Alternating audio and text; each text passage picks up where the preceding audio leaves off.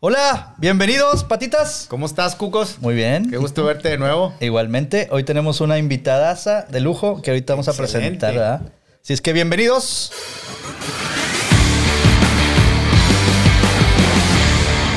Oiga, pues, bienvenidos a este programa. Tenemos un tema muy interesante. Bien interesante. ¿verdad?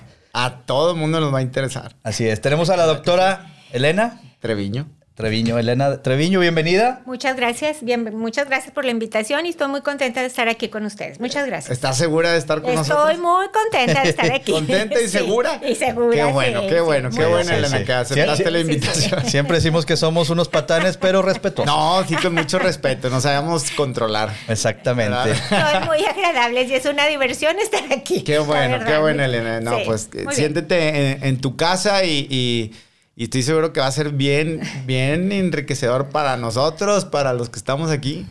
Conocer de, de- digo, de muchos temas que sabemos que, que sabes, pero este, queremos enfocarlo en este momento a, a la tanatología. ¿Lo dije bien? Lo dijiste perfecto, sí. Tanatología. ¿De, de qué es la, o más bien quisiera saber por tanatología? Estábamos hablando que si es de Thanos. No es de Thanos. No, ¿verdad? No es. No. De los Avengers, no, era no, también no. de, de otras los Thanos cosas. de los Avengers, no. No, eso no, no es. Bueno, la tanatología, ahorita podríamos decir que es- que hay como un boom. Hace 30 años, pues nadie quería hablar de la muerte, porque pues es un tema tabú, es un tema que la gente no está muy acostumbrada a Claro, tener. sí. Tanatología viene de Thanatos, que es el dios griego de la muerte, y, y bueno, la diosa de la vida es Eros, y bueno, tanatología es el estudio de la muerte, no como la muerte que donde se acaba todo y te moriste ya se acabó el asunto aquí, no. Es un es ver la vida desde la perspectiva de tener la conciencia de que en cualquier momento me puedo ir porque de la muerte no nos escapamos Claro, es lo más- nadie, es lo único nadie. seguro. Y entonces eh, tener teniendo esa conciencia resignificamos la vida porque entonces también tenemos un tiempo límite, no estamos aquí eternamente Claro. y no desperdicio el tiempo que tengo. Entonces es una visión como enriquecer la vida, como complemento. La muerte no es, no va divorciada de la vida, es parte de la vida. Claro. De hecho, para morirte, pues necesitas estar vivo, ¿verdad? Exacto. Claro. Entonces es, Es el requisito primario. Indispensable. Primordial. Check, todos tenemos check, los que estamos aquí. Entonces, eh, de hecho, es lo último que hacemos, el último acto que hacemos vivos es morir. Claro. Entonces, pues como vivimos, morimos, no va divorciado ni separado. Y bueno, es eh, también otra parte muy importante de esto, es aparte de tomar esa conciencia para enriquecer nuestra vida y no pasárnosla ni de pleito, ni con rencores, ni con, porque no sabemos cuándo nos vamos a ir. Aparte de eso es eh, brindar un acompañamiento adecuado a las personas que han sufrido una pérdida o a las personas que están enfermas por mucho tiempo, poderlos acompañar adecuadamente. Y cuando digo acompañar, parece muy fácil, pero acompañar es estar en una presencia silenciosa y amorosa. Acompañar no es darme recados, acompañar no es dar este, consejos, acompañar no es decir qué hacer, acompañar no es evangelizar, no es traerte al Padre para que te dé la comunión. Claro. Eso no es acompañar. Y es lo que piensan las personas que es acompañar, pero eso no es. Ok. Entonces, pues hay un, digamos, entrenamiento especial, o no especial, digamos, enfocado a eso, pues Claro. sí, especial, ¿verdad? Enfocado Claro. a eso, y eh, para dar un acompañamiento adecuado. Entonces, es, en términos muy generales, eso, eso estamos hablando. La Oye, perdón, patitas. Ahorita que decías que la gente no le gusta hablar de la muerte, y eso que los mexicanos nos la pasamos coqueteando con, con los temas de la muerte y, y somos muy burlones y sarcásticos respecto a eso, ¿no? Digo, el Día de la Muerte, el, de- el- el Día de Muertos es una festividad y las calaveras y todo esto. Y a pesar de eso, hay gente que batalla para hablar de, de la muerte, ¿no? Es como, oye, compra el seguro de, de, de, de- de velatorio y todo eso. No, no, no. Estás Le, atrayendo le a la compramos muerte. seguro a los carros, pero no nos compramos seguro a No. nosotros. Para cuando nos muramos, ¿verdad? Sí, mucha gente, eh, eh, no, no me no, no la invoques. No la invoques, hablar, Sí. Porque Y luego tocan le madera, tocan madera, sí. Que no. Pero eso que estás diciendo es bien importante porque es una contrariedad religiosa, fíjate. Ok. Porque eh, pues en esto de la cultura, la, la cultura y la religión van de la mano. Entonces, la religión y por lo tanto la cultura en la que vivimos es contradictoria en algunos aspectos. Por un lado, la religión, y en México, pues casi todos son católicos, cristianos. Este, pues nos di, yo también, ¿verdad? Claro. Nos dice que, bueno, morir es ir a la casa del Padre, a la presencia de Dios, y que es una fiesta, y que, y que pero por otro lado, ellos mismos eh, nos inculcan en la costumbre de que alguien se muere y es horrible, es una tragedia y es. Sí, espantoso. Entonces hay una contradicción, Contradicción. ahí que no es congruente y entonces eso es lo que causa, eh, porque el dolor es aprendido.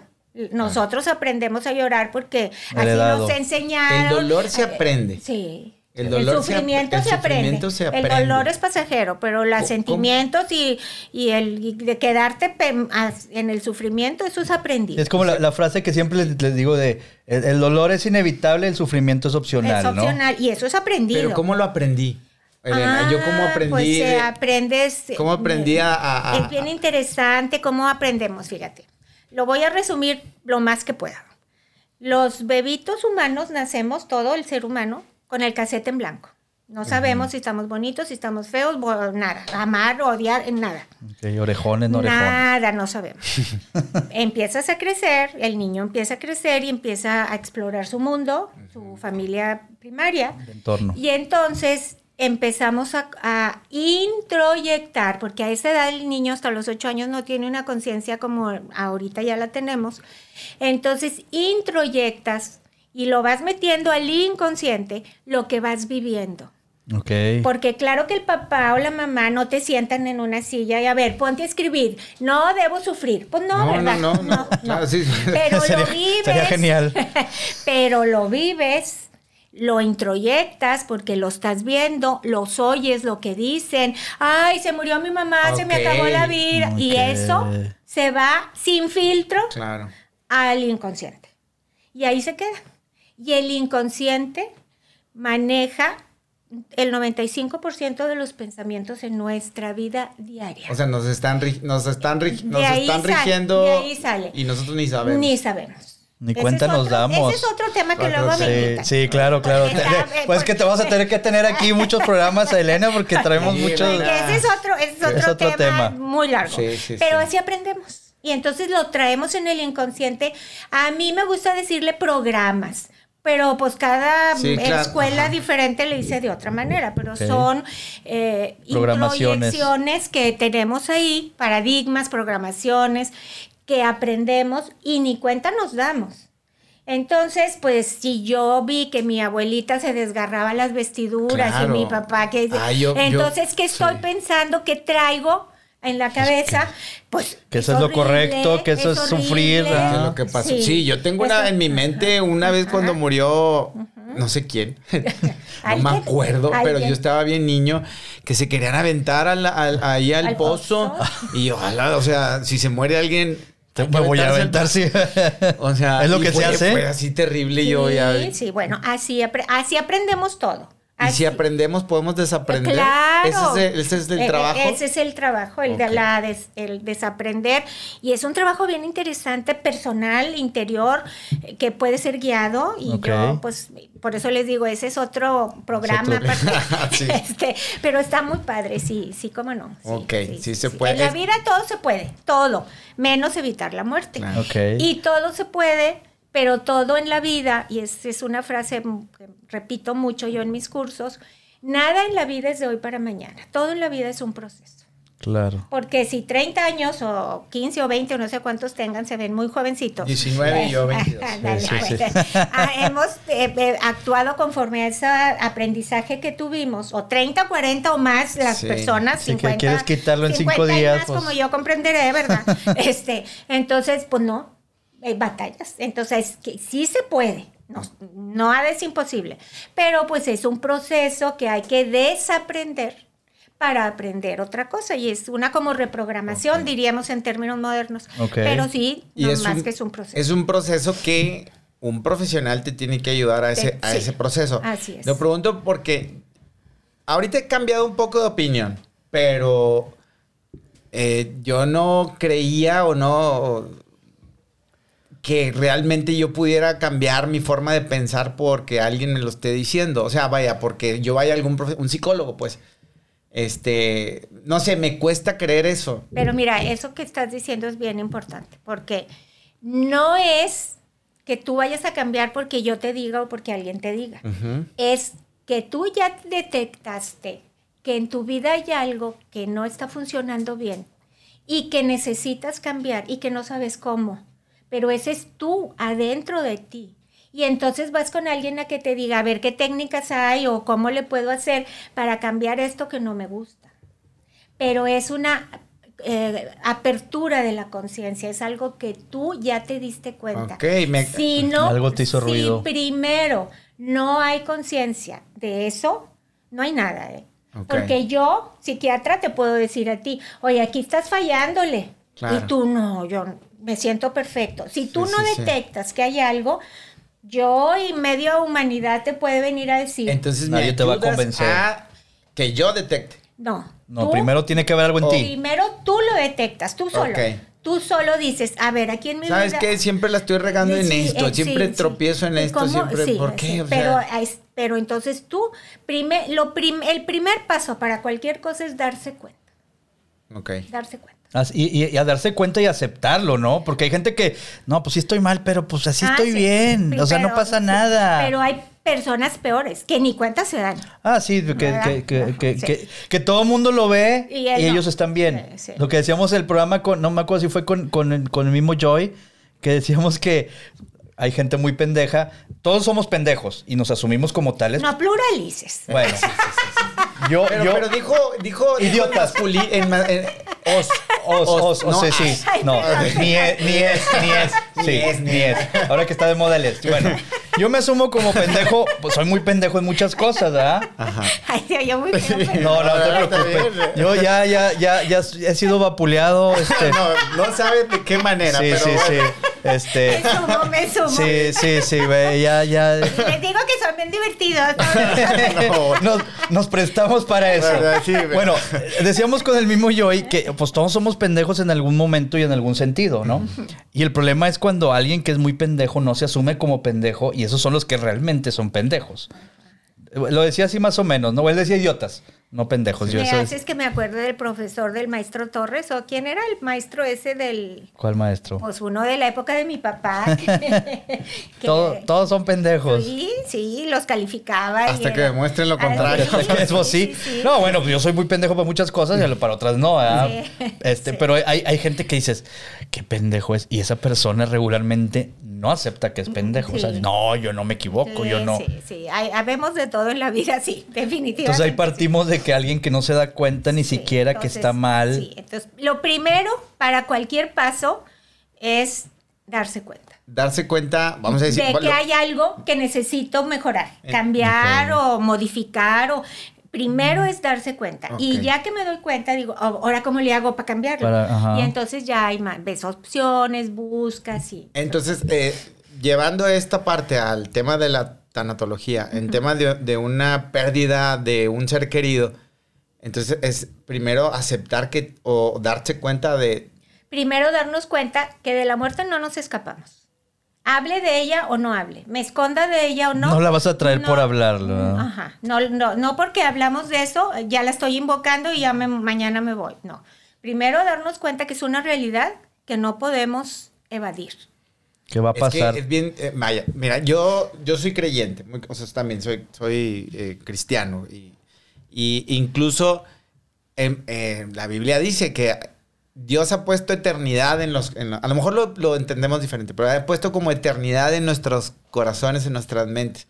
Entonces, y es cierto, yo me levanto todo el día pensando que voy a morir, que nunca voy a morir. Claro. O sea, yo... bueno yo- nunca morimos o- el espíritu mm, O sea, Cristian sí se va a morir. no. Yo, por ejemplo, gracias a Dios tengo a mis papás y, bueno, de repente veo y digo, ya están avanzados en edad y, y los quiero aprovechar cada momento. Pero nunca digo, eh, puede ser este el último día o algo. Si No yo te- no te los detienes a como pensar. que, no, hombre, les faltan otros 74 años más. tú sabes que no es cierto verdad Exacto. Pero no, es- o sea, eh, No lo haces consciente. No estoy pensando en eso, que no es cierto. O sea, al revés, yo te digo, yo asumo como que siempre los voy a ver. y, y, O sea, no estás preparado para que si de repente sales de tu casa y tu papá le da un infarto de pronto, que te ha- de repente decir, híjole, en la mañana había papá y en la noche ya no está. no, no estoy preparado. Te puedo decir que sí, pero se trata de ser sinceros, no. Pues es que quién, en Es, realidad. que es eso. eh, eh, Eh, Pero no estamos preparados porque no lo pensamos. Sí, no, no. porque hay- no es algo que no estoy consciente. Ajá, ajá. No o sea, no quiero decir tampoco el otro extremo de que todos los días pienso ya no te voy a ver mañana. Claro. No, pero eh, es un poco el eh, eh, estoy percibiendo que en tu caso familiar tú te, tienes una buena relación con tus papás Sí. y que es una relación de armonía. Pero hay otros casos que no es así y que entonces tienen meses o años de no ver a sus papás. Claro, sí, pasa. Y entonces de repente el papá se enfermo, la mamá o yo, o la persona, y ya se murieron y tienes tres años de no verlos y la última vez que se vieron se pelearon y entonces de repente te avisan que se murió y dices, híjole, y nunca hice las paces y Claro. siempre nos quedamos así y, y ahí empieza el atore. Ok. Entra el cargo de conciencia, Entre ¿no? Primero. cosa ajá, ahí empieza el atore. En la- Entonces no siempre es así. Me, me voy a devolver un, po- un poquito en el tema de, de- de los niños. ¿Cómo, cómo le explicas a, a- o cómo, no sé si explicarles la muerte o cómo, cómo, cómo, cómo explicarles la muerte a los niños? Pues no es que se, bueno. O cómo tratarla, Si me o estás cómo- preguntando, ¿cómo le digo al niño que se le murió su mamá o su papá? ¿O su hermanito o su amiguito? Pues a- eso y también O- desde preguntas como que, oye, este, porque sí, porque escuchan que murió tal persona. Y que- más en estos y en tiempos. estos tiempos. Bueno, Entonces- eso, eso es algo que se vivencia. Si el niño está oyendo que en la familia, otra vez, es algo que introyectas. Si el niño vive la experiencia de que en su familia sus papás hablan de la muerte como algo trascendente, como, al, como la muerte como la culminación de la vida, como la trascendencia, como pues te voy a extrañar la presencia física, pero sé que vas a un camino de luz a la eternidad. Y oye esos conceptos, bueno, eso así va a crecer, no se va a desgarrar. Pero otra vez, si ve a, Sí, oye a los papás y los ve que hablan de la muerte y se espantan y se ponen a llorar y no quieren hablar de eso, y pues entonces eso es lo que está introyectando. Eso es lo que aprende. Ahora, si me estás preguntando cómo le abordas a, la- a un niño que alguien que él aprecia, sin- una persona significativa para Sí. él, se haya, haya muerto, sus abuelos, sus tíos, sus- incluso los papás o algún hermano, primo, alguien cercano. A los niños, yo no sé por qué todas las personas piensan que son como bultitos sin pensar. Los niños son bien perceptivos, Uy, sí. bien perceptivos, Se dan cuenta de todo. de todo. Entonces, no está bien y no es lo recomendable nunca echarles mentiras. Pero tampoco hay que golpearlos con la verdad. Ok. Entonces, hay que saber decir las cosas en forma sutil, tal vez de a poquito, dosificado, Claro. pero nunca echarles mentiras. Los niños aprenden jugando, o todos nosotros aprendimos jugando, pues ahorita ya ni juegan porque están No, encerrados. pues no, no conocen a nadie nuevo ya. Pero el, en, en el desarrollo del ser humano, el juego en la escuela, el pelearte, el todo, eso nos va desarrollando los mecanismos de defensa. Entonces, el niño, eh, por ejemplo, las mascotas son una gran fuente de aprendizaje porque se les muere el perrito, se les muere el gatito, se les muere el pajarito. Y ahí empiezas a Y manejarlo. entonces, muchas veces me he dado en mi consulta, uff, les esconden el... O le compran otro y le- ¡Ay, aquí Sí, está! sí, ajá. Eso no se debe hacer, porque esa es una forma de que el niño va entendiendo.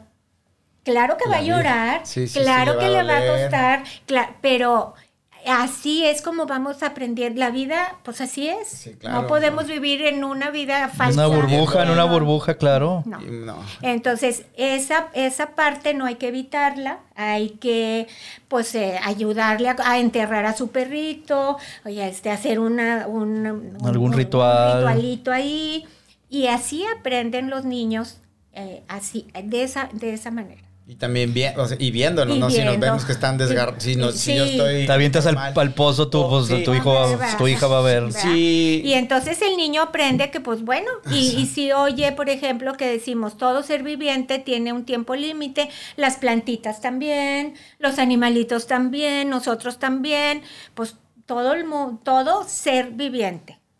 No nada más nosotros Claro, sí, todo, tenemos sí, un tiempo. Entonces, sí, aquí. son temas que se manejan y que se hablan con naturalidad, sin dolor, pero bien, pues el niño eso es lo que, eso es lo que, pero echarles mentiras, yo eso no lo recomiendo. Hay que hablarlo a su nivel Claro. que, y contestarles la verdad, porque me ha tocado a mí muchas veces que tienen un primito que les dio leucemia o un amiguito en la escuela. Generalmente es leucemia, pues, muy común Sí, en los sí, niños. sí, sí.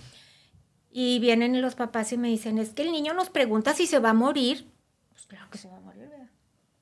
Hay altas probabilidades de que Sí, tiene más suceda. posibilidades que, que nosotros. ¿Verdad? O sea, to- entonces la respuesta, por ejemplo, ahí, oye mamá o papá o el que sea, Pedrito se va a morir. Y la respuesta sería más o menos, Claro. todos nos vamos a morir, Exacto. no nada más Pedrito, todos nos vamos a morir. Pero Pedrito está enfermo, pues, tal vez él sea antes Más que pronto. nosotros, Claro. pero todos vamos a... a- o sea, Sí, ese tipo de cosas esconderlo, de afrontarlo. No, sino disfrazar las Tampoco medias verdades. Sí, y no de, y no golpearlo. Eso, sí, eso. no, no, y el doctor dijo que en dos semanas ya no, o sea, no, pues Sí, tampoco, claro. ¿verdad? O sea, No, hermano, o sea, eso es no, peor. no podemos ir golpeando. Todo traumado el niño también. No, no podemos ir golpeando a la gente. Sí podemos, pero no es lo adecuado. No, no. Golpear a la gente con la No es verdad. políticamente No, correcto. No, no, porque Caray. estás lastimando el sentimiento del otro. Claro. No se trata de eso, se trata de, pues, de vivirlo de la mejor manera posible. Claro. Ahora, eh, la- hablando de estos temas de pérdidas, no, eh, la tanatología no es nada más, bueno, está enfocado mucho a eso, pero se extiende a otro tipo de pérdidas igualmente sensibles. Ok. ¿cómo? Por ejemplo, aquí estamos hablando de cuando alguien muy querido para ti se muere. Sí, pero puedes perder tu patrimonio de un día para otro claro. Por 20 mil cosas diferentes, Sí, por sí, un huracán, por cosas un- externas, este, exacto. Y el trabajo de toda tu vida se esfumó en una noche. Ok.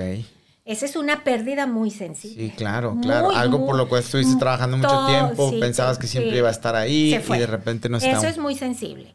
Otra pérdida muy sensible, y eso está muy estudiado ya para los seres humanos, es perder un matrimonio. A mayor edad del matrimonio, mayor profundidad de la sensación de pérdida. ok. Ahí lo que se pierde es el proyecto, el proyecto Sí, claro. de vida. Sí, porque Porque nadie se casa, o cuando menos esa es la idea que Claro, tengo yo, claro. pensando que no va a funcionar. Exacto. O si no, no te metes. No, no, no. si no claro, te casas. Es, es como poner un negocio, pues ¿para qué pongo un restaurante si va a quebrar? Pues ¿para qué le Claro. meto? Pues No, no, no, no, ¿verdad? claro. Entonces Ni perde- tiempo, ni ganas, ni dinero. nada. Entonces, perdemos el proyecto, pero aprendemos cosas en el trayecto, Claro. pero en sí es una pérdida. Entonces, ama- si- si- no es lo mismo divorciarte a los 5 que a los 30 años de casado. O sea, hay una diferencia enorme. O sea, sí, eh, has visto que pe- pega mucho más Es cuando, una pérdida sensible. cuando llevan Que- muchos más años de casado. Claro, claro. Es una, no es lo mismo que se te muera un hijo a los dos años que a los 40. ¿Y cómo tratas a alguien que se divorció a los 5 o a los 30 años? Mira, en ambos casos, pero en diferente profundidad, hay mucho coraje, hay mucho rencor y hay mucha... mu- Es lo primero que te encuentras con las personas que Sí. traen un coraje Sí. hacia. Pues hacia ellos, hacia el otro y hacia el mundo en general. Ok. Y entonces primero hay que sacar ese coraje, sacar esa falta de, eh, de comprensión hacia De sí aceptación. mismo y hay que trabajar eso para poder cerrar. Ok. Yo lo comparo mucho a una herida física. Si te cortas un brazo, pues está la herida abierta ahí, ¿verdad? Sí, claro, sí. Y entonces ahí al principio pues tienes la carne viva y luego va cerrando. Si se te infecta, nunca va a cerrar porque ahí siempre va a estar supurando. Ok. Entonces hay que limpiar la herida, sacar la pus para poder que vaya granulando, se llama el tejido, para que se haga la O sea, la cicatriz. pus que viene siendo del el El- rencor. La- el- la- la- sí, la mala, la mala vibra que le avientas a la otra sí, persona. Todo el coraje, toda la frustración, toda la sensación de pérdida, toda la sensación de fracaso, porque hay una sens- así. Entonces, primero hay que trabajar todo eso para poder sanar y para poder cerrar. Ok. Y luego hay otras pérdidas sensibles, pues ya dije el patrimonio, ya dije el matrimonio, ya estuvimos hablando de personas significativas.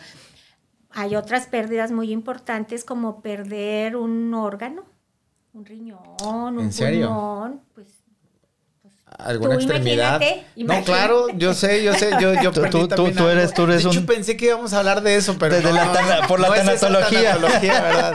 Tú eres- tú- tú eres un testigo de yo perdí tanatología. un testículo hace el 2008, pero bueno, Eh, eh, eh, pero, pero no lo extraño, sí lo extraño. No, no, no sé tú, digo yo. no, no quiero decirle más porque tengo aquí a la doctora. ahí. No quieres ser tan patán. No quiero ser tan patán. No, a la cámara no. Sí, sí, sí. Pero- sí, no. En sí, este, pero ¿cómo pasa eso?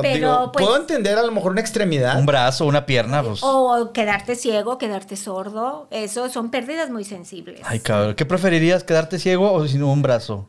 Sin Ah, un no brazo. No, es que está, ambas cosas son... en- Son unas pérdidas son sensibles. pérdidas muy sensibles. O pues si te da cáncer de riñón o si algo en el hígado y te lo tienen que quitar, tu vida cambia. Claro. Y cambia por Pero, completo. y- y como- supongo, vamos a decir, no es lo mismo tratar a paciente que en tema de divorcio a alguien que perdió, digo, una extremidad. Pero en ambos casos es como, ¿qué es lo primero? ¿En ¿La negación o que... Ah, bueno, eso, ¿cómo, este- cómo tratas a alguien? Este... Siempre hay una frustración previa. Siempre hay algo in- como una impotencia de porque me, porque, Porque a mí. eh, y hay un y en eso va eh, bueno hay no sé si ustedes hayan oído hablar de ella pero la doctora Kubler Ross es alguien muy muy conocido dentro del la- el- el mundo de la tanatología es una pionera en el tema no fue la primera que lo estudió porque hay unos autores españoles previos, que eh, la punta la llevan ahorita los, los autores españoles. Ella era suiza nacionalizada norteamericana, murió hace unos pocos años, psiquiatra también. Pero ella hizo el método científico, aplicó el método científico médico y entonces sus, eh, eh, todos los pacientes que estudió los pasó por el método científico, sacó estadísticas y entonces sus estudios son válidos científicamente. Ok. No, porque todo esto de pues de la psicología, los sentimientos sí. es muy subjetivo Claro. y es difícil Claro. de medir, pero ella lo pasó por el método científico y entonces Wow. ya tuvieron una validez mayor. Claro. Por esa es, y esa es una gran aportación. Entonces ella, eh, en, en años y años de ver pacientes y de estudiarlos y de sacar sus estadísticas y todo, eh, dice o di- decía que hay eh, cinco etapas por las que todo el mundo pasamos ante una pérdida o ante una situación complicada. Y yo quiero hacer aquí una aclaración porque muy precisa. Eh, las voy a mencionar las cinco etapas, pero esas etapas cada quien las vive de diferente manera y en diferente orden. Y no quiere decir que la etapa de la negación dura un mes. No, a, alguien le puede durar Más más, tiempo, tiempo, a menos alguien tiempo. menos tiempo, y puedes ir pasando de una etapa a otra y regresarte. Porque los seres humanos somos dinámicos, Claro. no somos cosa, Claro, no ¿verdad? estamos y estáticos no nunca. somos y, y no somos todos iguales. Acabo de decir que es un proceso. Entonces ella hablaba de cinco, habla, o bueno, en sus libros ya Claro. murió. La, primero la negación. Y eso es algo muy común en cualquier área de la vida. Este, cuando algo no me gusta de la realidad, lo que sea, no es cierto. Lo evado no puede para. ser. No puede ser, no, no puede ser. Entonces vamos a suponer una persona que le dan un mal diagnóstico, de mal pronóstico, lo primero que dices, no, ¿cómo? El doctor equivocaron. se equivocaron. O para mí, o para alguien que quiero mucho, mi esposo, mi hijo, mi alguien. Primero es no. Y en el no vas a ver otras opciones y vas a porque no te Sí, eso no, te gusta. Sí, claro. Él No, te vas a ir. No le sabe. Te vas a ir y no Quiere quieres saber nada. Ah, si quieres acercarte un poquito al micrófono. Este Sí, o te vas y no, no quieres volver a hablar del tema en no sé cuánto Eh, tiempo, ¿no? Entonces, eh, esa es la primera impacto y eso en cualquier área de la vida. Luego sigue el coraje, la ira. Porque yo, o sea, ya me dijiste que me va a que tengo esta enfermedad, ¿por qué yo? ¿Por qué no le pasa a mi vecinito que tiene 95 años? Él ya se puede morir, pues, Claro. yo, ¿verdad? O sea, yo Pasen tengo- al de al lado. sí. yo tengo o el güey 40. ese que nadie quiere Claro. y todo le cae Y mal. entonces, ¿y por qué yo? Y entonces, el por qué yo es, hay, detrás de eso hay un, hay un gran coraje, coraje, mucha ira. Ok. ¿Por qué yo? Y, y luego sigue la ira. El, o sea, estoy muy enojada, ¿verdad? Porque yo. Y luego hacemos un pacto. O sea, volteo y veo a Dios o lo, el, ¿A quién- a quién- quién creas? alguien, ajá, el concepto que cada quien tengamos de él y queremos hacer un pacto con él. Los católicos usan mucho las promesas y los así. Los juramentos. Sí, yo te prometo que voy a ir a bailar a Chalma, Sí. Pero, a... pero tú me curas. Ah, O yo te prometo que me voy a cortar el pelo, porque esa prometen mucho las mujeres. Y este, Me voy a pero- cortar la barba. Empiezas a torcer el brazo como decir, ándale. Sí, sí, sí. Este, pero pues que se cure mi, eh, eh, o sea, si no soy yo, mi hijo, mi hermano, mi lo que sea. Eh, son cosas que oigo, que oigo en la consulta. Sí, claro. Este, hubo alguien que dijo, yo prometí que por un año no me iba a comprar nada, ni una blusa, ni un calzón, nada. Pero eso es imposible. O sea, es una promesa poco realista, ¿no? Pues eso prometió porque no iba para que se curara a alguien ahí, que, ella quería mucho. Como si con Dios pudiéramos hacer un pacto. Como, Claro, si, como si nos estuviera castigando por algo, si- ¿no? Como si yo hago un trueque contigo, yo eh, este, entro de rodillas al templo por, no sé, una cuadra.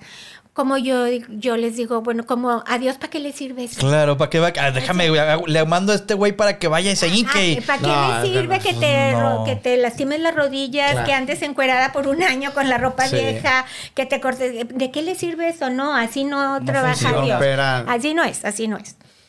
Pero la gente se tarda en entender. Y luego, pues la enfermedad sigue avanzando. Y entonces las personas se deprimen. Porque ya le prometieron a Dios, ya prendieron veladoras, ya, y- y- ya no se enojaron, ya, y la enfermedad ahí está. Sigue avanzando. Ok. Y entonces se deprimen. Y entran así como en... Que no funcionó, que y no no. funcionó. Y en esa etapa es como tocar fondo. Como yo siempre pongo esta metáfora de... Te, avien- te avienta alguien a la alberca y para poder salir tienes que irte Que hasta el fondo, piso ajá. y empujarte para arriba, ¿verdad? Es algo parecido a eso. Ya que estás así como ya en lo último, dices, Pues, ¿qué me queda hacer? ya acepto, ¿verdad? Y entonces, a lo que sigue, si es que llegamos a esa etapa, A la- tocar fondo. la aceptación. Ok. Cuando acepto, fíjate, cuando acepto mi realidad, y eso no es nada más para las personas enfermas o moribundas, Sí, para cualquier en cualquier caso. circunstancia de vida. Eh, si, cuando acepto la situación, la realidad, la vivo, la acepto y fluyo con ella, las cosas empiezan a cambiar. Ok. Pero, pues, y entonces, repito, esas etapas ni se viven en ese orden, ni duran un tiempo específico, y muchas veces los pacientes, desde que les dan el diagnóstico, desde que tienen la pérdida, la que sea, entran en aceptación, según la madurez emocional Ah, es lo que te iba a y decir. espiritual de las Se- personas. según el, el grado en el que Según están. el grado espiritual y madurez emocional. Hay otras personas que nunca salen de la negación. Y hay otras que fluctúan, un tiempo están aquí y otro se deprimen y luego se De vuelven repente a se y enojan. luego- Ajá. Entonces, porque ningún ser humano reaccionamos igual. Y en tu experiencia, ¿quiénes reaccionan mejor? Los que tienen una creencia. Las personas, esa es una muy buena pregunta, porque este, entre mis curiosidades, yo me, me gusta mucho estudiar y me he pasado la vida estudiando. Entre mis bueno que- estudios, Sí. tengo una licenciatura en teología y doy clases de Sagrada Escritura. Ok. Ah, qué padre. Entonces, este, una cosa, así como nomás paréntesis, una cosa es la religión y otra la espiritualidad. Son cosas distintas. Claro. Que la gente lo confunde siempre y creen que es lo sí, mismo. Sí, las, las, Las sí, sobrepone. Las personas que tienen un, un algo superior en que creer, como, como el concepto que cada quien tenga de Dios, el- algo que, un concepto de trascendencia, salen más fácilmente que las personas que están en blanco. Que están, eh, que... Así es. Por, eso. por eso vemos mucha gente que de repente tiene un problema y, y- y, ah, es que ahora ya se hizo cristiano, ahora ya se hizo testigo de Jehová, ahora sí. O sea, la gente siempre buscamos de dónde agarrarnos cuando no tenemos Así esa. es, ajá. Fíjate, ahorita que lo dices, yo en, en octubre tuve un, un accidente por, por pendejo, o sea, manejan- manejar tomado, y, y estuve esas etapas. O sea, cuando choqué, pues, Patitas ahí estuvo este, ayudándome. O sea, fue de que chingado, ¿por qué a mí? ¿Por qué? Si, si hay gente que maneja hasta la madre y yo nomás me había tomado este, tantas cervezas, Ni venía tan pedo. ni venía tan No, pedo. nomás me tomé 20, hombre. Pues nomás me tomé 20 y a mí 20 no me hacen. O sea, en esa Sí, parte no. a- Eh, sí, y luego tuve el enojo y, a, y a mí me ayudó y empecé a hacer cosas. Lo practicamos en algún Ajá. otro programa, en un programa que tuvimos de, de- de terapia. Este, Solos, Solos, a. Siempre tenemos un invitado y esa vez fue Sí, como que fue vamos como a terapia. porque teníamos mucho de no vernos. Sí, eh, eh, yo tuve el accidente y él tuvo temas personales, Sí. entonces fue un tiempo que no. Bueno, y entonces empecé a hacer cosas que no hacía antes de eso. Digo, nunca me he considerado un experto en el tema, ni, pero tampoco soy neófito. Este, tengo algún conocimiento y gente que me, que me aconseja y todo. Y empecé a hacer cosas que no hacía. Este, y esas etapas, pues sí las viví. O sea, O sea, estás dando testimonio de que es verdad. Estoy dándote. y- y- sí. Y ¿sabes qué pasa? Este, y que, que- que el- que el accidente fue un corolario de malas cosas que me pasaron en el año. Y, y, pues yo creo que sí toqué fondo. Sí. Y eso, el accidente fue como una bofetada, un, un cubetazo de agua fría. Energéticamente hablando, fíjate, porque bueno, después me invitan a otro programa si quieren. Claro. No, ya, ya traemos varios temas. Pero energéticamente hablando, este, también lo voy a decir así muy rápido. Tenemos cinco cuerpos: el cuerpo físico, el cuerpo eh, el, eh, energético, el cuerpo emocional, el cuerpo eh, el cuerpo emocional, el cuerpo sentimental y luego el cuerpo espiritual. Hay más, pero esos son los básicos. Los básicos. básicos. Y entonces, un cuerpo, el más denso, hablando de vibración, es el físico. Pero en el físico se asientan todos los demás. Entonces, cada cuerpo está, que son energéticos todos, por relacionados entre sí. Entonces, al morir, por ejemplo, en el proceso de desencarnar, dicen los, pues los así los metafísicos, Ajá. este, el cuerpo físico se acaba, pero los otros cuerpos se van, se, digamos, van acumulando la experiencia vivida del aprendizaje y se van acumulando en el cuerpo espiritual, que es el que envuelve todos los demás, y ese es el que trasciende. Entonces, eh, es bien importante eh, en eso que estás diciendo porque cuando no hay una alineación de los cinco cuerpos que no están, porque puedo decir, ay, siento muy bonito, ese es el, el, el, senti- el- el- el del sentimiento, el, mental, Ajá. el mental, pero no quiero. Ese es el emocional. Entonces, cuando no hay, digo una cosa, pienso una cosa, siento otra y digo Ah, otra, otra. Andamos todos No desalineados. estoy alineado. Ok. ¿Sí? Y entonces cuando andamos desalineados por lo que sea, que es un proceso inconsciente, se manifiesta también, porque pues, somos vibración, hacia la parte externa. Se te descomponen las llaves de la casa. Ahí donde decimos que atraemos las cosas.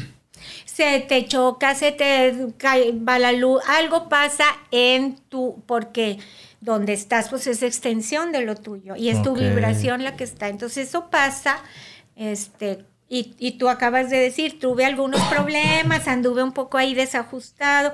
Bueno, eso es, eso es un, un poco representa eso también. O sea, yo traje eso como para. Sí. Por, la, por lo que tenía. Ajá, así es. Fíjate qué interesante. Oye, antes de que, de que pasemos, porque ahorita que estás hablando de la pérdida y todo, y, y del acompañamiento y esto, ¿qué pasa cuando, y es, un tema muy fuerte, cuando alguien se suicida? Ay, ese es un tema, este, otro programa. Ay, caray. Eh, porque es muy ¿Qué fuerte, ¿no? Pero la pregunta es, ¿qué pasa con quién? con, con la gente que se queda. Digo, bueno, digo, con el, el suicida, este, a- a- fíjate. a- ahora que fue el día, el día mundial del, del- del suicidio, que, o la chava esta que se acaba de suicidar, la modelo, Ah, no este, supe. sí, hace tres días. Ayer, sí, una ¿Quién? Miss Universo. Miss Universo. Bueno, Miss... Miss US- USA o, o Miss Mundo, eh, fue una del dos- reina de del belleza. 2019 de Estados Unidos. Sí, se suicidó. Desde no sé qué piso en su departamento. Ay, qué triste. Sí. Este, Y ahí es donde, perdón que antes de, de que, de que ya profundices en el tema, y, y luego a raíz de eso mucha gente empezó a sacar esta parte del, este, no todo lo que publicas en redes sociales es verdad, no la cara que das, porque ya... pues, y Sí, claro, ves su Instagram ve su Instagram y, es pura feliz, ¿no? felicidad, y, y incluso a- antes de aventarse escribió algo bien muy bonito, Sí, una reflexión. O sea, ¿qué pasa con ella? Eh, o sea, ¿por qué lleg- llegas a ese grado de, de suicidarte? ¿Y qué pasa con los que se quedan, no? Porque me imagino que cuando se muere alguien por enfermedad o por un accidente, son diferentes son tipos de- diferentes duelos. de, son diferentes due- duelos. duelos pero muy pero el, del suicidio... El del suicidio es un duelo, eh, si por ejemplo, este, es un duelo que nunca se cierra, que se batalla mucho en cerrar para los que se quedan, los papás, los hermanos, porque el suicida eh, tiene una percepción alterada de la realidad, Pero es, es su problema. En esa percepción alterada eh, siente, percibe o de alguna manera entiende él equivocadamente que el problema o los problemas que tiene son irresolubles. Ah. Y eso no es cierto. Todos No, los claro. problemas tienen solución. La bancarrota, la pérdida de un brazo, to- todo tiene solución. Sí. Y, pero también es un tema muy mal entendido culturalmente porque siempre hemos, o la cultura, la- así te no lo han enseñado, pero está mal, que el, el que se suicida pobrecito es una víctima. Pero no es una víctima, es un victimario. El que se suicida sabe que va a causar un dolor tremendo a su alrededor. Claro. Eso sí lo sabe.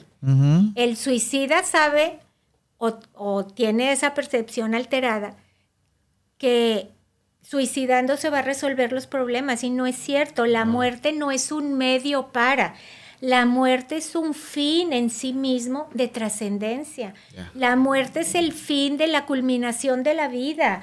Tiene un fin muy particular que que todos vayamos a morir en determinado tiempo después de haber vivido tantas experiencias en la vida, eh, todo eso es un fin en sí mismo, tiene un propósito para la vida de las personas. Claro. Entonces, yo te puedo decir así de manera muy rápida, todos tenemos problemas. Claro. No hay un solo ser humano que no haya tenido algún problema de más leve a más grave. Hay, hay- hay gente que son violados, hay gente que son secuestrados, hay gente que está traumada, hay gente que ha perdido todo su capital, hay gente que se le han muerto varios hijos. hay- y no piensan en, hay enfermos mentales que yo, pues digo, también veo todo eso. todo. Este, los paranoicos, los esquizofrénicos, los bipolares, no piensan en suicidarse. Ok. O sea, lo- Eso es un desajuste. lo que estoy diciendo es, todos tenemos problemas, de, muy, de ligeros a muy graves. Claro, cada quien tiene el Y- tamaño de sus problemas que, Y no, que tiene. y no piensa la gente, las personas, me voy a suicidar. ¿Por qué se suicidan? Porque su percepción de la realidad, lo que traigan es ellos personal, pero están conscientes de que a su alrededor van a dejar mucho dolor. Porque el suicidio no es un accidente, es Claro. una planeación. Sí, porque hay muchos que eh, incluso Lo- arreglan. Vaya. No, todos. Todos planean de qué manera, cuándo, cómo, a qué horas. Y eso te das cuenta después de que sucede Claro. el hecho, pues empiezas a investigar y no, pero él hizo los- esto, hizo lo, o sea, lo planeó. Sí, no es como que, ah, me voy a suicidar, Sí, ahorita no, vengo. no. Pues no, ¿verdad? O sea, Eso empieza, si te, su- o sea, tiene cocinándose en tu mente varios años, o Claro. más de un año, muchos meses. No es algo de que hoy cené, me cayó mala cena, ay, me voy a suicidar mañana. No, es algo que trae, es una idea, empieza, así se llama, como ideación suicida, como así como una idea que va tomando forma, que va echando raíz, y eso se tarda un tiempo, años a veces. Y luego lo empiezan a planear y luego, eh, o sea, va, es algo crónico que va creciendo, que se va echando raíz y llegan a, a planearlo con toda No, y- minuciosidad. ¿Cómo detectar a un suicida? Eso está bien difícil porque justamente como lo planean para que nadie se dé cuenta. O sea, la persona que, las personas Porque que si te amenazan. dieras cuenta, pues harías algo para que no lo hiciera, ¿verdad? Sí, claro. claro. Oye, esa, esa gente que eh, amenaza con. Voy a Esos, suicidar, esos a no, suicidar. esos no se van a suicidar. Esos los que están amenazándose, o los que se toman pastillas, o los que se así, pero no se mueren, nunca quisieron morirse. Ok, era para llamar la atención. Y, es- y llaman la- otro tema. y la, ¿por qué? Porque necesitan ayuda y no saben cómo pedirla. Y esa es su forma de pedir ayuda. Ok. Esos, en el 98% de los casos no se No van resulta. a No, no. Pero hay que ponerles atención porque Claro. están pidiendo Hay algo ayuda. mal, claro. Hay algo mal. Pero el que se quiere suicidar, se- ahí, en la primera. Y es bien difícil porque precisamente como lo planean, para que nadie se dé cuenta. Entonces planean me- en tal parte de la casa de tal manera para que cuando entre fulanito me vea ahí. Sí, claro. Se den cuenta de lo Eh, que. Claro, va con dedicatoria. Entonces, porque son duelos que se tardan mucho en cerrar y a veces no se cierran nunca? Porque Exacto. las personas, la familia, sus seres queridos, ¿por qué lo hizo? Ok. Y ¿Por te quedas de alguna manera con cierta culpa.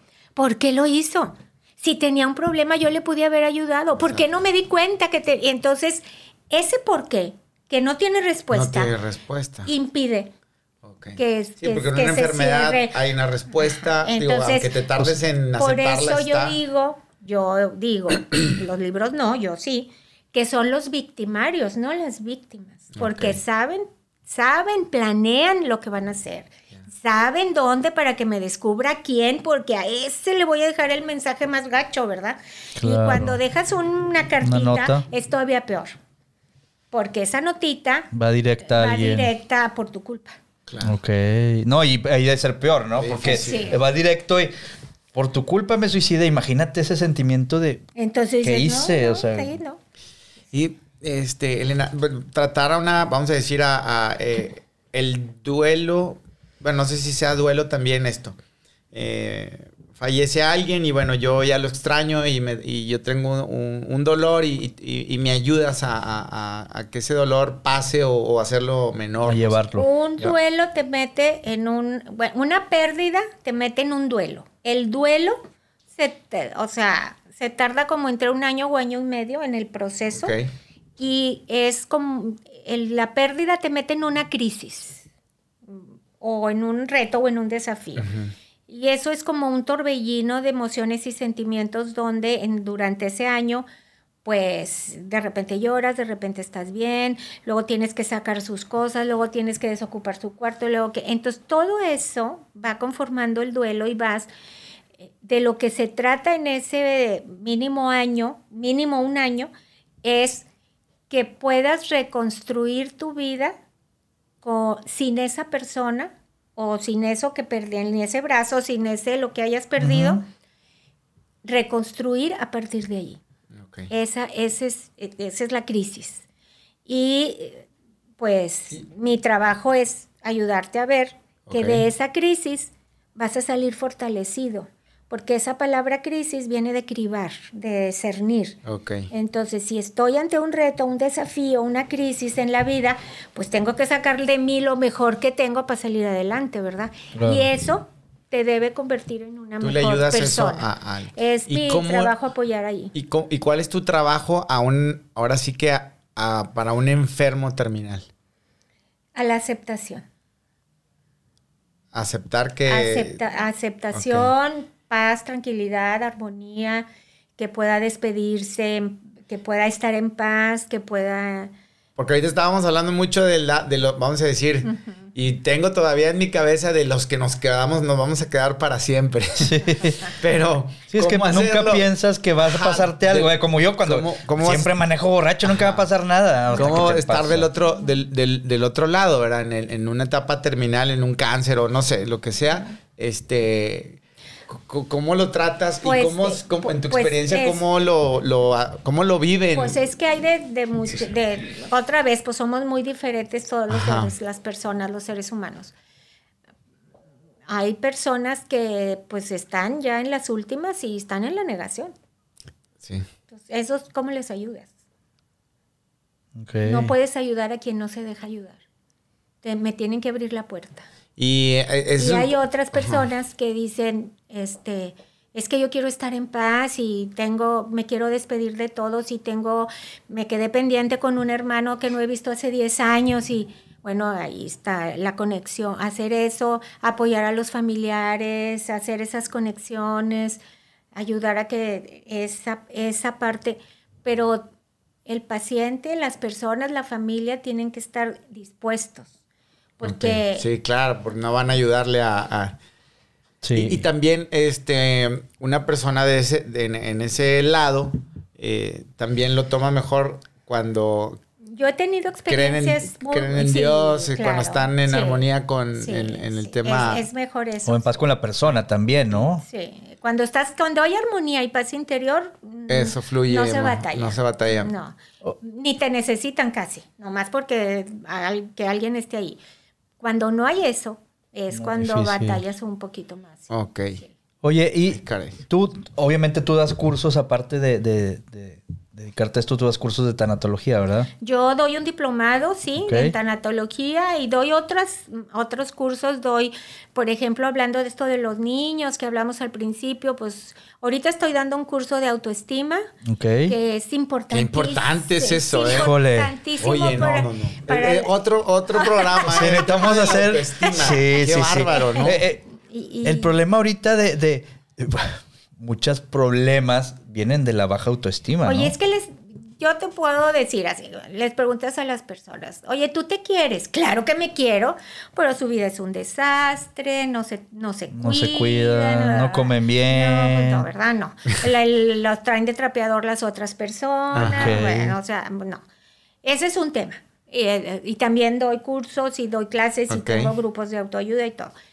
Otro tema que me encanta, me encanta es el eh, derivado de este, de el origen emocional y psicosomático y energético de las enfermedades. O sea, me encanta. Ese quiero que sigue tener un programa contigo de eso, porque es. A lo mejor vende el curso. me- sí, bueno, hay que entrar al curso, ¿verdad? Sí, sí, Sí, sí. sí, mejor es que el curso Sí, completo son ocho sesiones de dos horas y ese empieza hoy, hoy en la tarde, Ok. hoy en la noche empieza ese curso.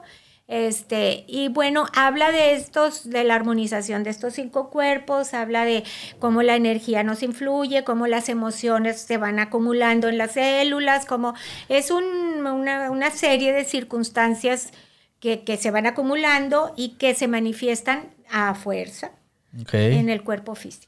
Claro. Entonces ese está muy padre, me encanta eso.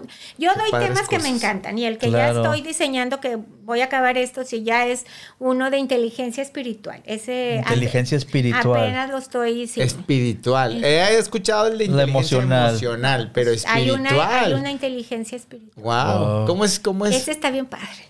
Pero ese lo estoy armando. Lo estás bueno, que después lo Oye, y si alguien quiere, que alguien se interesa por uno de tus cursos o quiere conocer más, ¿dónde te puede buscar? Me puede con mucho gusto, le doy mi teléfono Sí, si sí, sí. Claro. Eh, soy la doctora Elena Treviño. Eh, mi teléfono es 811-577-5358. Yo les pediría a las personas que les interese que me manden mejor un WhatsApp. Ok. Porque, pues Es la verdad fácil. es más fácil y pues he sido objeto de varias bromas de mal gusto. Sí, me entonces, entonces Mejor por WhatsApp y ya ves entonces, quién. Si no, si no veo el, no dice quién es, pues no Claro, contesto. o no viene ¿verdad? fotito, No. pues, No, no. Entonces, este, pues ya con el teléfono Ok. 811-577-5358, pues me pueden mandar un WhatsApp, Un WhatsApp, y con ajá. mucho gusto les contesto, claro que Y, sí. y doctor, está- estás en el tema de, de los cursos, pero también das terapia. Y también doy consulta, Consulta, también doy terapia. eh, eh, en ese mismo teléfono Ok. hay. ¿Y consultas de? Y doy consulta de, pues, de psicoterapia en general, de lo que necesites, sí.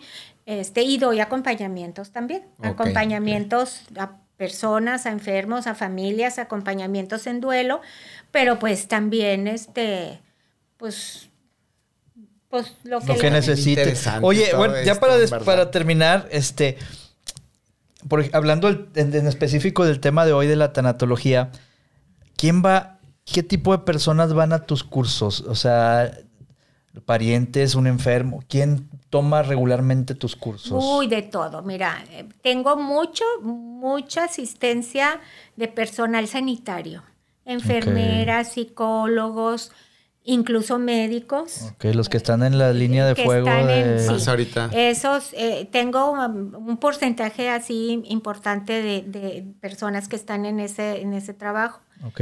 Tengo, eh, pues ya, le- y luego hay personas que se le acaba de morir a alguien y entran al curso. Ok. Ok. O hay personas que dicen, yo le tengo un miedo pavoroso y mejor prefiero entrar a ver de qué se trata para que se me quite el miedo. A morirse. a mo- a- sí, o a, per- plano. o a perder, O a a, perder a alguien, alguien, y, quiero en- en- enterarme.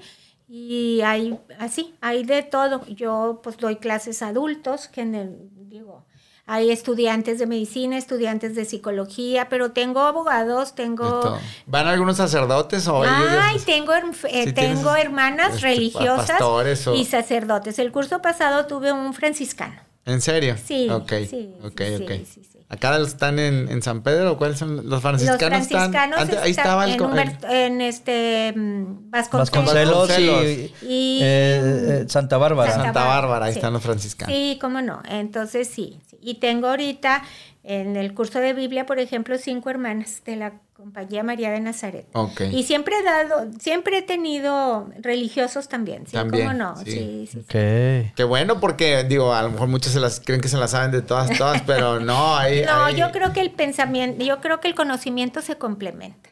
Sí. Claro, o sea, ¿no? na- Sí, sí, no sí. es y nunca terminamos de aprender. No es excluyente, es, es complementario. Todo suma, todo Ok. suma. Pero pues sí hay que estar en activo. Claro. Padre, a, a mí ese padre. curso de, de la bio- bioneuroemoción, Ujú. a mí sí me interesa porque es algo que, este, ¿por qué me duele esto? Y luego ya te pones a investigar y, ah, cabrón, sí es cierto, me duele por esto, me duele la rodilla por esto, la espalda. Y, y muchas veces yo resuelto muchas de las temas. enfermedades son por temas, este... Todas. Todo todas. lo emocional se Eh, de emoción, ¿verdad? Todo lo emotivo, todo lo Todo energético, todo lo vibracional se manifiesta a través del cuerpo físico. Del cuerpo físico. Te puedes más llegar... tarde o más temprano. Te puedes llegar a hacer, o vaya, ya hay un diagnóstico, vamos a decir, un, un diagnóstico y Sí dices... te puedes llegar a, a aliviar, sí. Pero se necesita mucha concentración y mucho, un nivel espiritual muy alto. Pero sí, Pero así como te enfermaste tú mismo, también te puedes curar tú mismo. Sí. Wow, eso sí está Hay que tomar ese curso, güey. Ese sí, sí. Sí, sí, pero es muy no interesante. No es, como vaya, No, no, yo- pensar, me- ya, me- me sí, no, me queda claro, pero Sí, no, no. vamos a Hay decir, que hacer lo- un trabajo muy intenso, personal, de reflexión, Pero- de, y, y bueno, sí. Pero es como digo, si pasó una ¿no? cosa, pasa la otra. Vamos a decir, Claro. lo más rápido, cuando estás, no sé, muy estresado, muy enojado o algo, lo primero que te duele es la panza. Pero, pero no te dolía antes que estuvieras así. Entonces Pues es hay que- una reacción, o sea, de... Es que hay síntomas, eh, bueno, yo les llamo llamadas de la vida, o te están, la vida te está, Ey, a ver, te está- anótale. claro. Este, primero leves, aquí está pasando algo, Ah, Si no haces caso. y más grandes, luego más, y luego más grandes. O sea, va increciendo. Y Roma no se hizo en un día. no. Yo, yo en la mañana, en la mañana el gimnasio está platicando con un chavo que tiene poco de ir y a veces va y a veces no y está go- gordito. Y decía, no, es que a veces me agüito porque vengo dos semanas y luego no veo resultados. Le digo, compadre, no vas, eh, ¿cuánto tiempo te ha llevado este Ganar todo el ganar toda esa masa? Este 20 kilos o no sé no, cuántos. no, yo creo que más. No, digo, no, no quise ser más este entrometido. Pero digo, no, compadre, porque estaba en un aparato y me decía, es que ¿cómo le hago? Le dije, yo no soy ni experto, ni no soy mamey, ni nada, pero pues, he, he aprendido a lo largo del tiempo. Y estamos platicando eso y le digo, güey, lo que pasa es que cuánto tiempo te ha llevado y no te diste cuenta cuando de repente, pues ya no te quedó la ropa y pues comprabas una talla más y una Claro. talla más. Y- Le digo, pues así es esto. Le dije, es que yo te he visto que vienes a veces y lo dejas de venir. Sí, es que me agüito y luego me, me echo gan. No, Dije, pues así no. Le dije, no, güey, ¿por qué no? Le dije, tú ven todos los días Así no. sin, sin ponerte una meta de, Sí. de- de, ah, es que en, en dos semanas voy a bajar. En dos, al cabo del tiempo te vas a ir dando Claro, cuenta claro, si claro. eres constante. ¿verdad? Y pues yo me imagino, esto es así, ¿no? O sea, es de practicar y decir. Así lo hice, yo también tenía mucho, así estando, yendo y viniendo al gimnasio. Y un día dije, voy a ir al gimnasio, pero. Ah, porque iba en las tardes. Y en las tardes te agarra. La flojera. Y no se puede. Entonces dije, no, tengo que ir en la mañana. Pero me daba mucha flojera. Entonces lo que me puse en meta es nada más levantarme y, e, E ir, ir. al gimnasio. Claro. Aunque estuviera allá afuera, nada más así. Pero, dije, pero bueno. Hacerte la costumbre, el hábito de ir. Primero me hice la costumbre de El levantarme. El y- hábito de ir. Ya estando ahí, pues ya estás ahí, ¿verdad? Pero me costó mucho levantarme temprano e ir ahí. Fue lo primero que se me activó y Sí. ya, y ya después ya. Y así, así es esto, ¿no? Así es todo. O sea, Todo. eh, Así es todo. bueno, así es todo, pero practicar el, el- el curarte, el no enojarte, el no quedarte con Esa las es la cosas. inteligencia espiritual. Eso es parte de, Ah. del- de- Ok. Estar, Si tratar tienes de esa estar en inteligencia, paz. Ya, la tienes todo. agarraste, ¿no? Pues sí, pero está bien difícil. Está muy inteligente. mira, no sé, está- tiene a dos patanes A un lado y mira, nos deja ser. Sí, sí, sí. Ustedes son los buenos aquí. Oye, pues No, muchas gracias por haber estado con no, nosotros. No, gracias a ustedes por la invitación. De verdad que me divertí mucho. Qué bueno, qué Muchas bueno. Gracias. Mucho, mucho, no, mucho qué bueno gusto. y ojalá te tengamos en, en otro programa con, Sí. con- con otro tema. Digo, Está padre, pero siento como ya, ya, ya, si ya, ya nos conociéramos. Sí, ¿Te han dicho sí. eso? Sí. Eh, bueno. Qué padre. Sí. Oigan, y si les interesa alguno de sus cursos, ya nos dio sus teléfonos. Eh, Como quiera, se los vamos a dejar en la descripción. Claro. Muchas gracias. De- de- ¿Alguna de- red social que maneje? ¿No? Este. WhatsApp nada más.